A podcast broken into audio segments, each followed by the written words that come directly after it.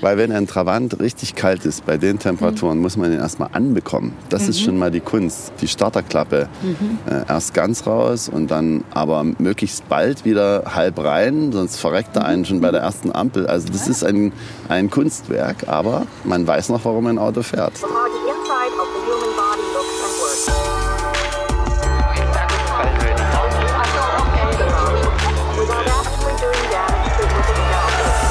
Zweimal Eierschecke, der Dresden Elbland Podcast. Hier treffen sich zwei mit einem echten Draht zur Stadt und zur Region.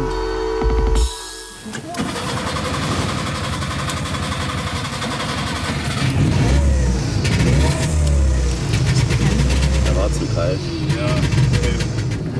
Konter wir sitzen in einem Original Trabant 601 Deluxe. Und aber ich, knattert. Aber ich glaube, Deluxe waren nur die Ausführungen, die zweifarbig lackiert waren. Ja? Hatte das Dach eine andere Farbe als der Rest der Karosserie. Und das hat schon den Deluxe-Faktor ausgemacht, ja? Richtig. Den Glamour-Faktor. Und dazu kamen verchromte Stoßstangen in der Regel. Das war wirklich eine Sonderausstattung. Mhm. Beziehungsweise es gab dann auch noch Nebelschlussleuchten als äh, Sonderzubehör, wenn man Glück hatte. Ja. Äh, mein Name ist Katrin Kunder-Uhoff ähm, und bin jetzt seit Beginn dieser Spielzeit Intendantin der Staatsoperette Dresden. Mein Name ist Holger Scholze. Man könnte sagen, ich bin Börsianer mit Leib und Seele. Das ist mein Beruf. Und dabei bin ich unterwegs für Presse, Funk und Fernsehen, also als Börsenberichterstatter ganz klassisch für Nachrichtensender über viele, viele Jahre, aber mittlerweile eben als äh, freier Mitarbeiter ähm, auf Abruf, bei Bedarf sozusagen ich halte aber auch sehr, sehr viele Vorträge, vor allen Dingen an Universitäten. Und so ganz nebenher habe ich noch ein Ehrenamt übernommen für meinen Lieblingsfußballverein Dynamo Dresden. Bin dort der Präsident und äh, das ist auch nicht langweilig. Das ist schon ein bemerkenswertes Ehrenamt, oder? So einfach Präsident von Dynamo Dresden zu sein.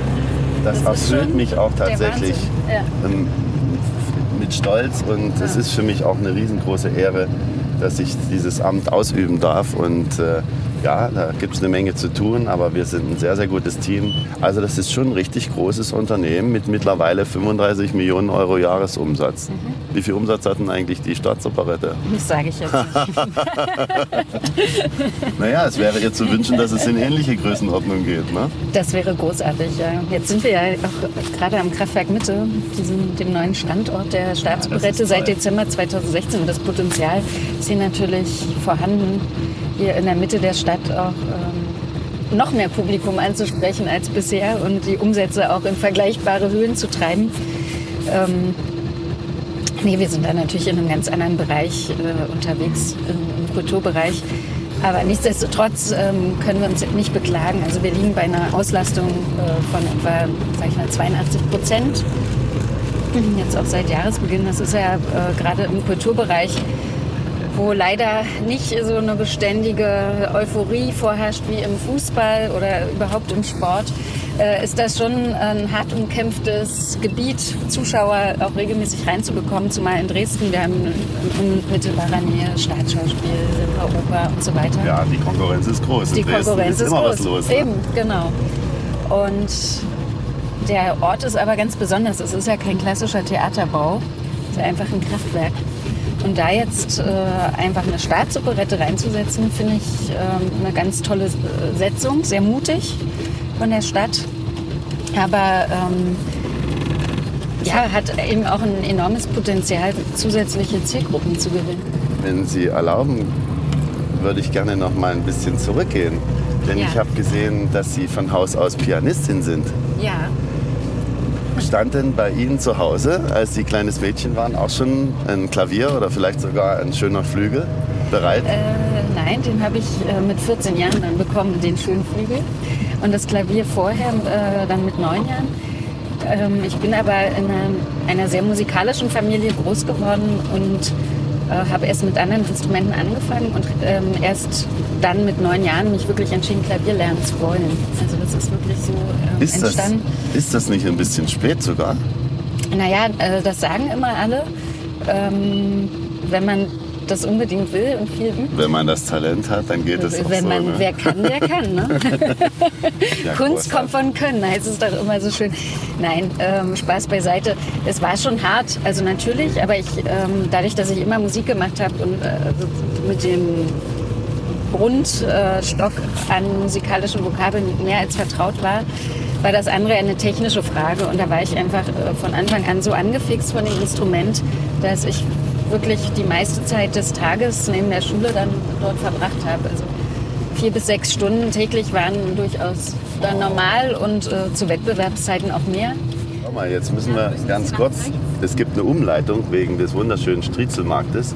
Ja. Im Prinzip ist ganz Dresden ein einziger Weihnachtsmarkt. Aber wir dürfen hier nicht mit dem Trabi durchfahren. Deswegen fahren wir einfach über Dr. Külzring, wie es aussieht. Ja, Auch schön. Wo der ja. Striezelmarkt jetzt auch hübsch gewesen. Die Sonne scheint, da Genau. können wir später noch hingehen. Sehr gerne.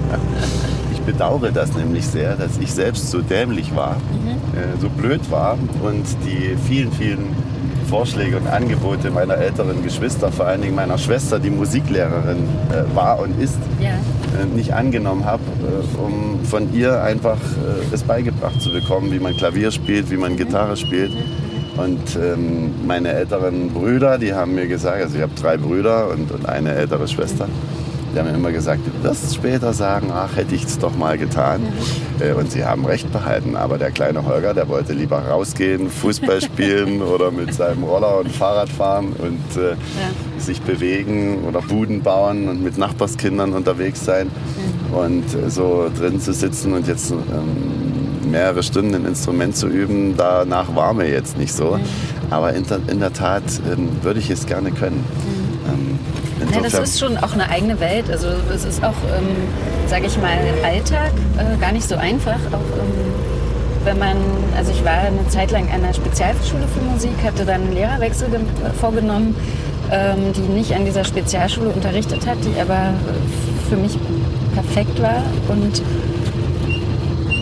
war dann an einem ganz normalen Gymnasium. Und das ist natürlich auch ein, ein wie soll ich sagen, ein, ein Riesenthema, weil alle anderen natürlich ähm, in ihrer Freizeit ganz andere Dinge machen. Also man ist schon auch ein bisschen, sag ich mal, abgesondert. Ne? Also man lebt auch so ein bisschen Man in der eigenen verzichtet Welt. auf andere Dinge, die Genau. man bei anderen Kindern sieht. Ne? Genau, oder auch äh, Freundschaften, Freunde, die dann eben weggehen und so weiter. Man ist dann wirklich beschäftigt. So. Also das war schon Aber sinnvoll beschäftigt. Ja, Mit also schönen Dingen beschäftigt Unbedingt, unbedingt. Bei Ihnen zu Hause stelle ich mir so vor, zumindest gibt es also heute noch Hausmusik, vor allen Dingen auch in der Weihnachtszeit, nehme ich an. Zu Heiligabend auch. Ja, das machen wir schon. Mhm. Auch Weihnachtslieder singen. Oh, Aber ohne Zwang. Also das ist, ist jetzt wirklich eher locker. Aus der Lust heraus. Aus der Lust heraus, ja. Aber meine Tochter hat jetzt angefangen, Harfe zu lernen und die ist ein bisschen verrückt. Die hat schon vor Wochen Flyer gebastelt für den ersten Weihnachtsfeiertag, wo sie ein Hafenvorspiel machen möchte. Und da sie das ja von mir so kennt, auch aus den Theatern, dass es dann Programmhefte gibt und äh, Ankündigungen und so weiter, hat sie das auch hochprofessionell angelegt.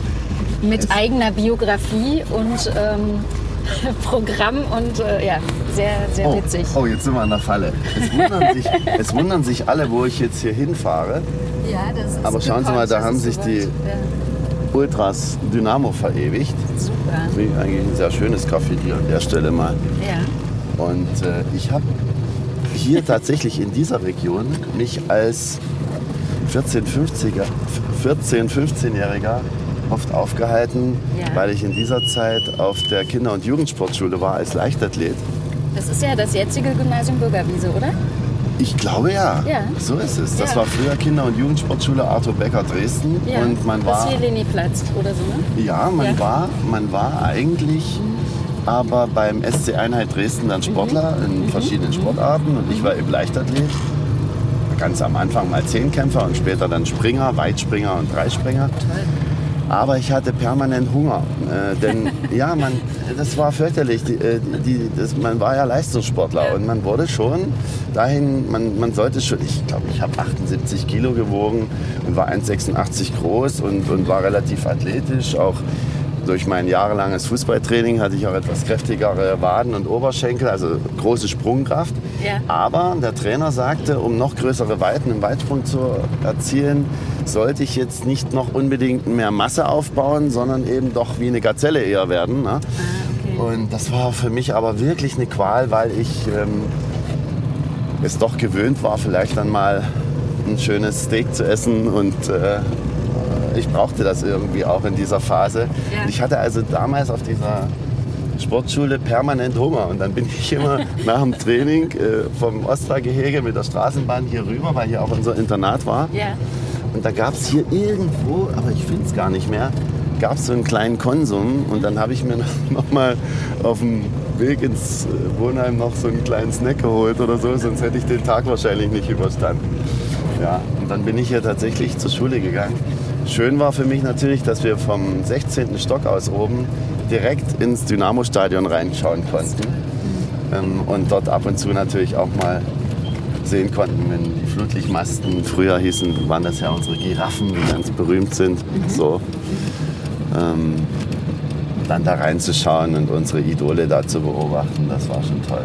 Ja. Aber das Stadion ist ja wirklich auch sehr beeindruckend. Ich war ähm, zur Zeit meiner Vorbereitung noch für Dresden äh, zu einem Meeting dort. Da ich, hatte ich extra gebeten, äh, meine neue Marketingchefin gebeten, mal einen anderen Ort zu finden als jetzt im Kraftwerk Mitte, um mal ähm, auch über eine andere Perspektive so in Klausur zu gehen, bra- zu, brain zu, also zu brainstormen und zu überlegen, was so die nächsten Schritte in den verschiedenen Bereichen sind.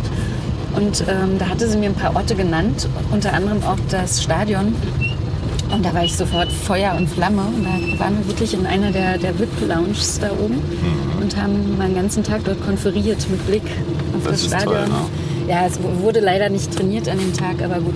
Ja, aber Sie sollten ja auch nicht abgelenkt werden. Ja, ne? stimmt, stimmt. Sie sollten sich auf Ihre Arbeit konzentrieren. Ja. Und unsere sympathischen jungen Spieler, ähm, wenn die da Hingucker, loswerden, ne? absolut, das Ja. kann ich mir vorstellen. Ne? ähm, also wenn wir jetzt hier mal reinblicken, das war früher die Haupteinfahrt Mhm. ins Stadion. Wir hatten vor ein paar Monaten Paris Saint-Germain hier zum Testspiel da. Und der für mich zurzeit beste Fußballspieler der Welt hat hier bei uns gespielt, Kilian Mbappé mit der Rückennummer 7. Und er kam hier rein und zufällig stand ich gerade dort in der sogenannten Mixzone und ging mit ihm quasi in den Innenraum und wir gaben uns die Hand und stellten uns kurz vor. Und ähm, dann sagte er zu mir, dass es unfassbar ist. Er, er bewundert das, er findet das Stadion wunderschön und beeindruckend, die ganze Atmosphäre. Und äh, er hat so richtig Lust darauf, jetzt hier Fußball zu spielen. Und das von einem jungen Mann, der schon in riesengroßen Arenen mit 80 oder 100.000 Zuschauern gespielt hat, der Weltmeister ist, äh, zu hören, das war natürlich schon außergewöhnlich. Aber er hat es dann unter Beweis gestellt mit einer unfassbaren äh, Leistung. Der hat hier alle extrem beeindruckt durch sein Spiel, ähm, wie viel Lust er hatte, hier tatsächlich dann äh, Fußball zu spielen. Und ähm, ja, aber er ist auch so auf dem Boden geblieben, ein ganz, ganz feiner Typ und, und Sportsmann. Und äh, ja, das ist auch eine dieser außergewöhnlichen Begegnungen. Ach toll, aber das äh, macht einen doch dann stolz, ne? dass das Stadion doch so eine, so eine Außenwirkung hat. Absolut. Unser Verein steht so gesund da wie noch niemals zuvor. Man muss sich vorstellen, wir hatten schätzungsweise vor fünf Jahren noch etwa 8 Millionen Euro Schulden. Und durch die Mithilfe vieler, übrigens auch durch eine zweimal hintereinander genehmigte und durchgeführte Umlage bzw. doppelt bezahlten Mitgliedsbeitrag jedes Mitglieds äh, und durch andere Sammelaktionen auch der Fans und Mitglieder, durch viele Initiativen, aber natürlich auch durch gutes, vernünftiges Wirtschaften sind wir seit drei Jahren schuldenfrei und konnten auch durch, sagen wir mal, ein größeres Engagement der Sponsoren, auch durch zusätzliche Partner und auch durch den ein oder anderen Transfererlös, der natürlich dann auch noch eine wichtige Rolle spielte, ähm, jetzt ein relativ solides Eigenkapital auch erwirtschaften, was uns jetzt natürlich auch einen gewissen Spielraum gibt und auch hilft. Und äh, das ist erstmal diese gute, Nachricht. Aber im Sport kann man nichts erzwingen. Manchmal passt es eben einfach irgendwie nicht. Und wenn es die Ergebnisse sind und am Ende zählen die Punkte, am Ende muss das Runde irgendwie ins Eckige. Und das ist uns in den letzten zehn Wochen nicht so gut gelungen. Das ist übrigens gerade unser Mittelfeldspieler Barisch Artig gewesen, Ah der gerade vom Training kam. Möschi, hallo. Das ist einer unserer österreichischen Fußballer, ganz Ja. jung und talentiert, hat gerade seine Verletzung überstanden. Super. Also wir brauchen hier jeden Mann. Ja. Äh, Und es sollen auch in der Winterpause noch Verstärkungen kommen. Wir haben jetzt auch einen neuen Trainer. Und, ähm, Sind Sie an der Auswahl beteiligt gewesen? Nein, ganz und gar nicht. Das ist der Verantwortungsbereich des Sportgeschäftsführers Ralf Minge, gemeinsam mit Christian Walter, unserem Chef-Scout. Und äh, die haben auch die notwendige Kompetenz dafür. Natürlich sprechen wir über viele Themen, aber die Entscheidungsgewalt liegt gerade bei solchen Dingen absolut in, in den Händen von Ralf Minge und Christian Walter und dem Team drumherum, die also übrigens auch nicht nur, wenn Bedarf besteht, solche Personalentscheidungen treffen, sondern die permanent den Markt sondieren. Das heißt, es gibt immer Trainer, die im Blick sind, dass man immer auch für alle Möglichkeiten gewappnet ist, ähm, wobei es noch wichtiger ist bei Spielern. Also Scouting geht das ganze Jahr über durch. Äh, Es gibt nur zwei Transferperioden, eine im Sommer, eine im Winter und da dürfen innerhalb von einigen Wochen dann Spieler verpflichtet werden oder eben abgegeben werden. Und äh, da muss man das ganze Jahr über unterwegs sein. Und da Was gewisse interessant, dass es ähm, eigentlich funktioniert im Theater ähnlich. Aha. Das ist ja eigentlich das Gleiche. Also wir sind ja ein Ensemblebetrieb. Die Staatsoperette hat ähm, äh, verschiedene Ensembles, ein Tänzerensemble, wo ich heute Morgen übrigens auch kurz beim Training reingeschnuppert habe. Die haben ja, bevor sie ähm, richtig an den Stücken arbeiten, ins Werktraining gehen, ähm, machen die immer noch so ein Warming-up oder ihr, ihr, ihr Training, um richtig sozusagen die Muskeln zu, zu halten. Und ähm, das ist sehr spannend, da mal dabei zu sein. Theoretisch steht das allen Mitarbeitern äh, frei, an diesem Training teilzunehmen. Es traut sich natürlich nur keiner, wenn man dann das Ensemble aus 18 Tänzern nur zu stehen hat und sich darunter mengen soll und irgendwelche schöne Idee. komplizierte Ballettübungen mitmachen soll. Aber die Möglichkeit bestünde. Lustig wäre es Genau. obendrein. Lustig wäre es obendrein. Ja, ja. Sie, Sie warten immer schon drauf, dass ich mich mit an die Stange stelle. Mal sehen, vielleicht mache ich es auch irgendwann mal. Fürs äh, Teamgefühl ist es sicherlich nicht schlecht. Haben Sie gemerkt, das waren die Plattfedern im Trabant, die haben gerade etwas Ja, heftiger ja, ja. äh, aufgeschlagen. Aber daran muss man sich auch gewöhnen. Okay. Der Tontechniker, der lebt auch da. Wir sitzen ja vorne, da merkt man das dann nicht so. Was genau. Wir einen schönen Ausblick, ne? Die Sonne scheint, das ist eigentlich ein schöner Tag dafür. Total herrlich. Genau, aber auch Ja. dieses Scouting betreibe ich ja genauso. Also das Mhm. ist ja im Prinzip ähm, Haben Sie da Hilfe? Ich meine, das können Sie doch nicht auch noch alles alleine Ja, machen. also ich habe äh, auch eine groß, aufgestell also einen groß aufgestellten Mitarbeiterstab, die künstlerischen Vorstände, dann die technischen Bereiche und im künstlerischen Vorstand natürlich den Chefdirigenten, dann die beiden Kapellmeister, die auch jeweils mit einer eigenen Spezialität dabei sind. Der eine mehr im Musical-Bereich, der andere mehr auch im Operettenbereich fokussiert. Und ähm, meinen leitenden ähm, KBB-Chef, das ist ein KBB-Chef, nicht KGB, Ich KBB. wollte schon mal kurz mal nachfragen.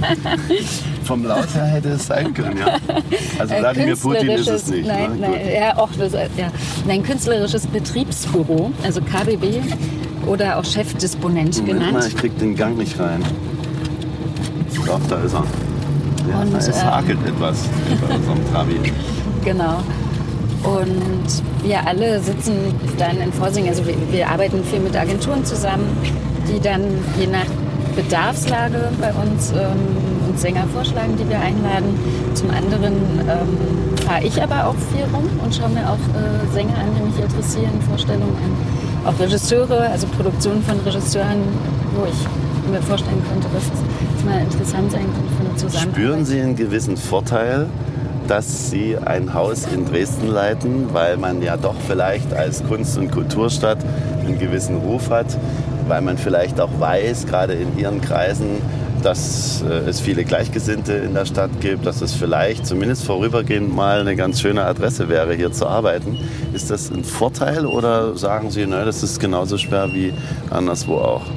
Also Dresden als Stadt ist natürlich ein Zugpferd, also das auf jeden Fall.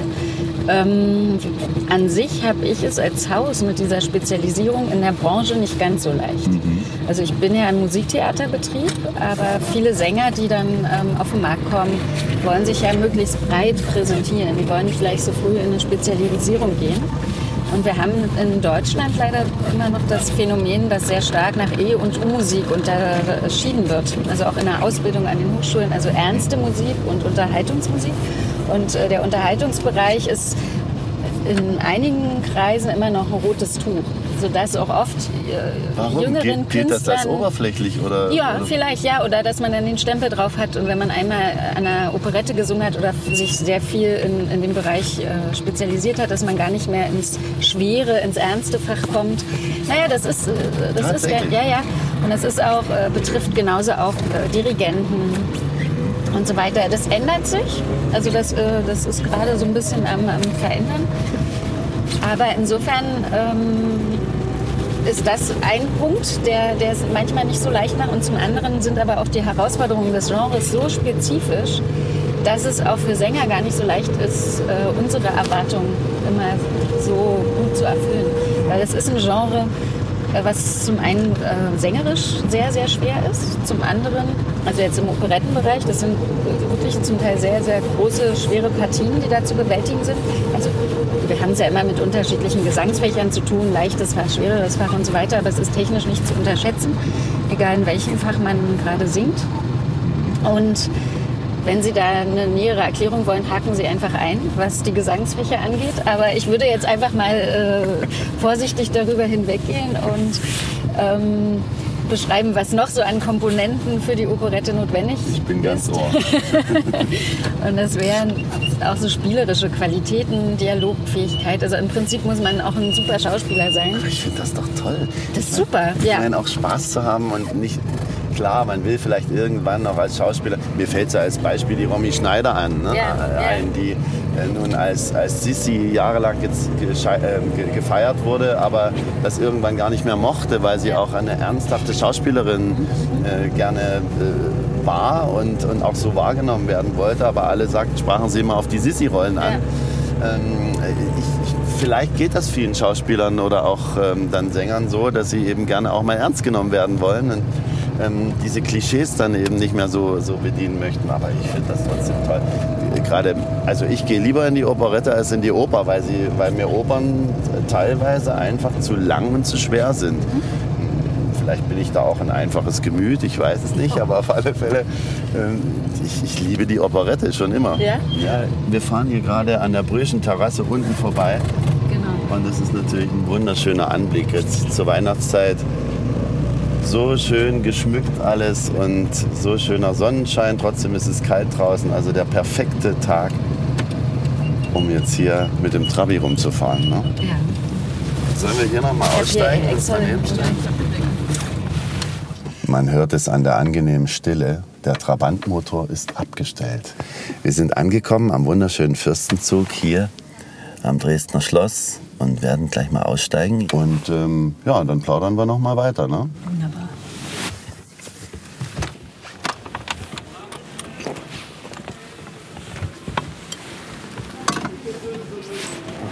Herzlich willkommen äh, im Verkehrsmuseum Dresden. Benjamin Otto mein Name.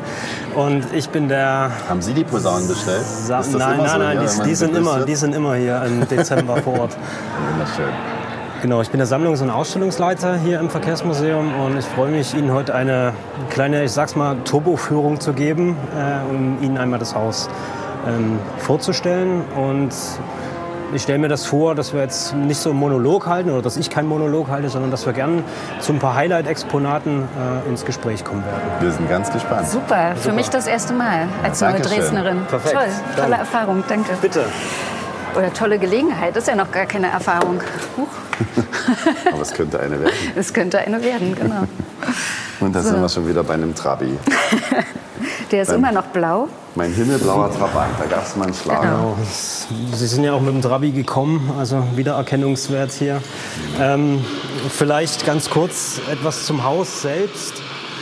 Wir, das Verkehrsmuseum, gibt es hier seit äh, eröffnet 1954 und wir zeigen in fünf Dauerausstellungen Straße, Wasser, Schiene, Luft, Entschuldigung, vier sind's, ähm, die Mobilität mit dem Schwerpunkt Ostdeutschland nach 45 bis in die Gegenwart.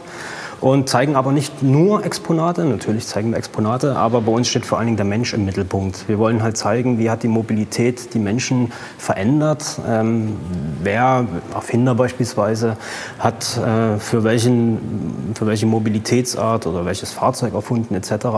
Und wir erzählen aber auch die Geschichte der Exponate selbst. Also es mhm. sind ja alles Exponate, die irgendwann mal bewegt wurden. Äh, somit finden Sie an den Exponaten auch immer witzige, teilweise witzige Geschichten von den damaligen Eigentümern. Ja, dass man mit, einem, mit einer Abo beispielsweise bis in die Taiga gefahren ist, etc. pp. Zum Trabant, ich weiß nicht, kennen Sie vielleicht selbst auch äh, noch Geschichten, ähm, vielleicht sind Sie selbst gefahren. Ähm, Thema vielleicht ähm, Reparieren etc. Das war ja damals auch so ein Thema, Ersatzteile und sowas. Und also Wir hatten zu Hause bei uns in der Garage eine Sammlung wertvollster Gegenstände, ja, die genau, alle zum genau. Trabi gehören. Genau. Die habe ich übrigens immer noch. Ja. ja. das muss man sagen. Ich bin nicht dazu gekommen, das mal irgendwann jemandem weiterzureichen. Aber sowas gibt man auch nicht so einfach aus der Hand. Das sind schon Kostbarkeiten. Ne? Ja, also heute sind es Kostbarkeiten. Ne? Früher war das ja so gang und gäbe. Das äh, Sammeln, das Hamstern und Horten sagen wir auch dazu. Man könnte es ja noch mal gebrauchen. Richtig, genau. Das, also das war ja die Denke früher. Ähm, Ersatzteilmangel gab es, genauso wie Fahrzeugmangel. Und ähm, man brauchte es entweder selbst oder es war die zweite Währung. Man hat ja mit diesen mhm. Ersatzteilen auch ein richtiges Tauschgeschäft betrieben. Ne? Mhm. Ähm, was weiß ich, Terrasse neu pflastern für einen Kotflügel vom Trabi zum Beispiel. Ja, genau. Ja. ja, und das ist ein Beispiel der Geschichten, die wir beispielsweise zu den mhm. Exponaten erzählen. Was ich aber sehr schön finde, dass dieses wundervolle Gebäude jetzt dieser Nutzung auch schon seit vielen Jahrzehnten zugeführt wurde.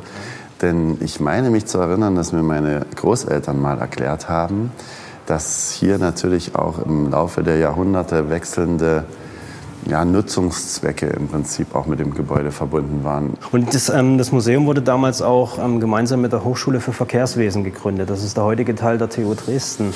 Und mhm. da sind natürlich auch viele Exponate dann äh, seitens der TU beispielsweise hier ins Museum gekommen. Ja, also die Eisenbahnsammlung beispielsweise. Mhm. Das Museum beruht auf der Eisenbahnsammlung. Wir mhm. haben eine große Eisenbahnsammlung. Wir zeigen in der Dauerausstellung jetzt acht Großexponate. Das ist einfach dem Platz geschuldet. Aber wir haben noch ein großes Depot auf der Zwickauer Straße mit einer Lokwerkstatt und da stehen dann die restlichen Exponate. So schließen sich die Kreise, weil gerade drüben an der TU Dresden, dieser ganze Bereich, auch Verkehrswirtschaft ja, zum Beispiel, ja. der hat einen sehr, sehr guten Ruf. Ja. Auch nicht nur über die Grenzen Sachsens, sondern Deutschlands hinaus. Genau. Also die dort ausgebildeten Studenten, die sind, glaube ich, äh, recht gut dabei. Wenn meine geschätzte Gesprächspartnerin mal für eine ihrer Operetten ein Originalstück aus ihrem Hause bräuchte, zum Beispiel diese herrlich verzierte Kutsche da im Nachbarraum, ja, könnte sie die mal bekommen? Bei der wird es in der Tat einfach mal für Sie vor. Ja, Bei der wird es in der Tat etwas schwierig, weil das eine Leihgabe ist. Ähm, da dürfen wir leider nicht drüber bestimmen. Das merkt doch keiner. Ne? okay, ja. So bei der Operette Die Fledermaus muss doch mal so eine schöne Kutsche da auf die Bühne fahren. Aber Pkw-mäßig auf jeden Fall. Mhm. Wir haben ja auch noch Fahrzeuge im Depot. Wir haben ich stelle mir gerade Orpheus in der Unterwelt vor und dann fahren Sie dann mit dem Trabi auf die Bühne. Da haben Sie genau Aber wir haben tatsächlich gerade eine Produktion, wo zwei Trabis mitspielen, ah. Follies, mhm. wo wir in dem einen Bild, wo die jungen Leute, ähm, also es werden ja immer Paare gedoubelt dort und es gibt äh, immer zu den älteren Paaren die jüngeren Paaren in der Vergangenheit.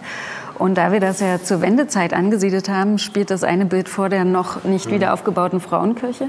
Und da fahren so Trabi-Attrappen rein. Also der eine blau, der andere rot. Das ist wirklich sehr lustig, weil das ist dann immer so, so eine, so eine äh, Fummelarbeit für die Technik. Sie stehen dann mal mit Fernsteuerung da. Und es ist wirklich nur ähm, die Front quasi, also so 2D. Ja. Äh, ausgestaltet vom Plastiker. Sieht aus wie Trabi. Und äh, dann fahren die da auch rein, also auch nur seitlich. Das ist, hat so ein bisschen was von Comic. Total charmant. Aber vielleicht äh, wollen wir das, wenn wir es nächstes Jahr wieder aufnehmen, mit echten Trabis machen. Eine Frage, weil ich, ich habe gehört, wir haben gar nicht mehr so viel Zeit. Aber haben Sie auch Straßenbahnen hier?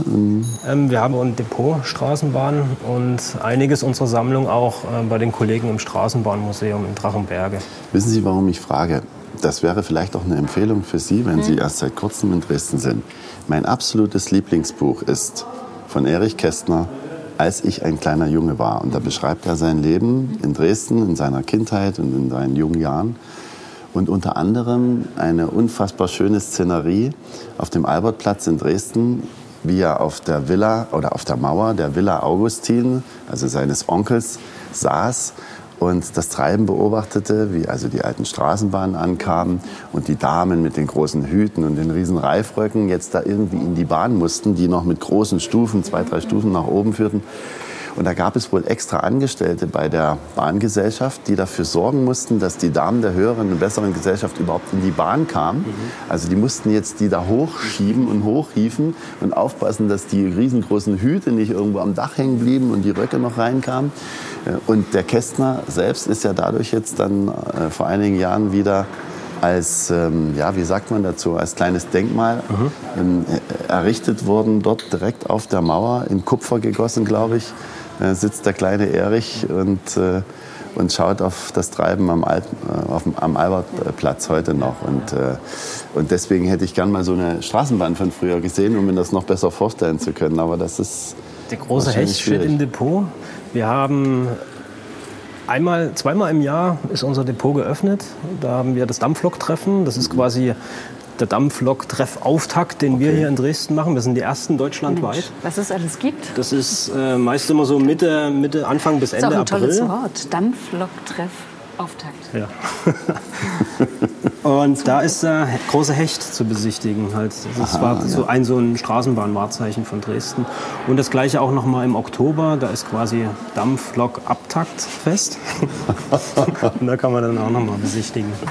Und was vielleicht auch noch ganz interessant ist, ähm, in unserem Depot, in unserem Luftfahrtdepot in Klotsche oben am Flughafen, äh, haben wir noch einen Rumpf an 152. Das ist das Tupolev. einzige.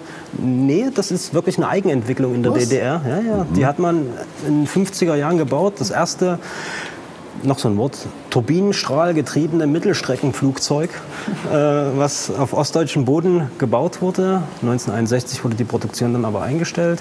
Äh, und wir haben noch ein oder ich meine sogar den letzten Rumpf als technisches Denkmal, der dann da oben steht mhm. und zum Flughafentag auch zugänglich ist. Und jetzt zweimal Dresdner Eierschecke. Und da komme ich gleich zu der Frage, diese Eierschecke, ist die mit oder ohne Rosinen? Es sieht so aus, als wären keine sie ist Rosinen. ohne Rosinen, oder?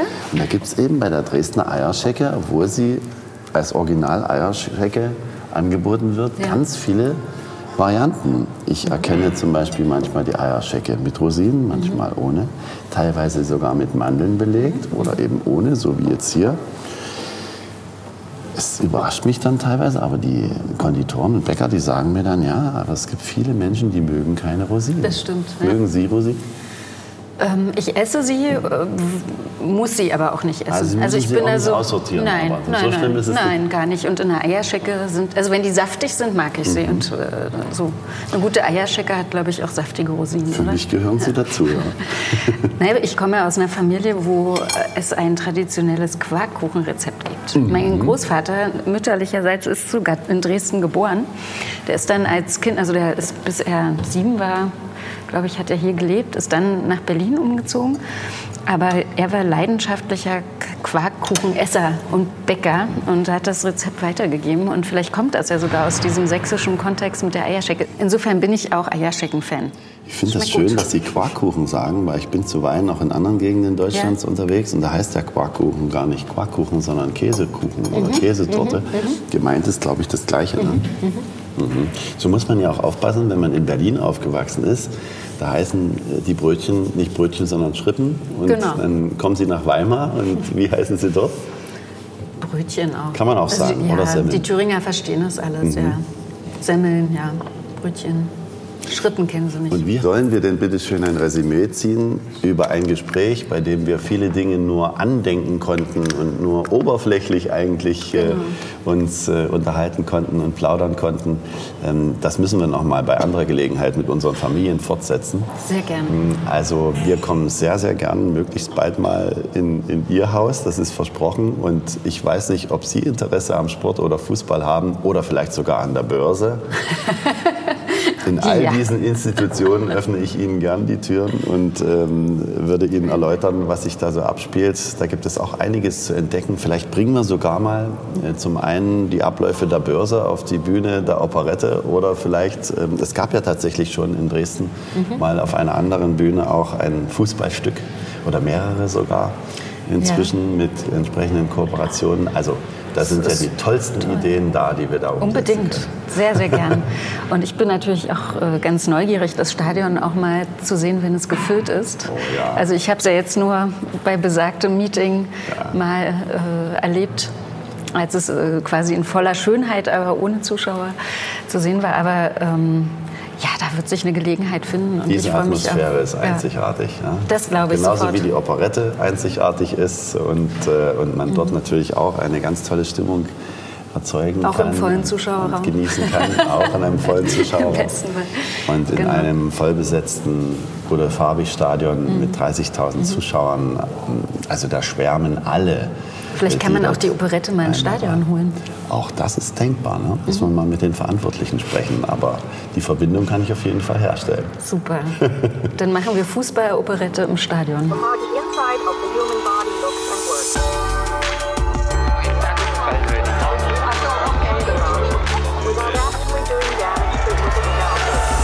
Zweimal Eierschecke. Der Dresden Elbland Podcast. Hier treffen sich zwei mit einem echten Draht zur Stadt und zur Region.